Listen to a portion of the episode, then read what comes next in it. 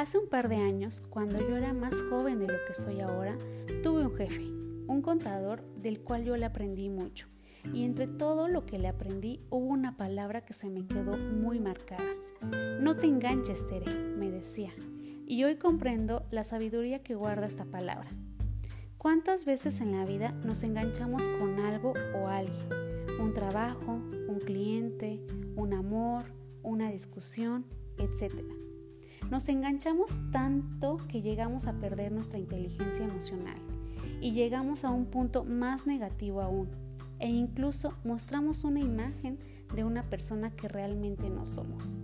Hoy te quiero compartir que cuando sientas que tu mente colapsa, respira, suelta y confía.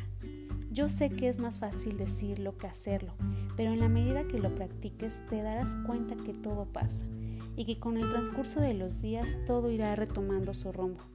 Así que recuerda, cuando algo te irrite, no te enganches.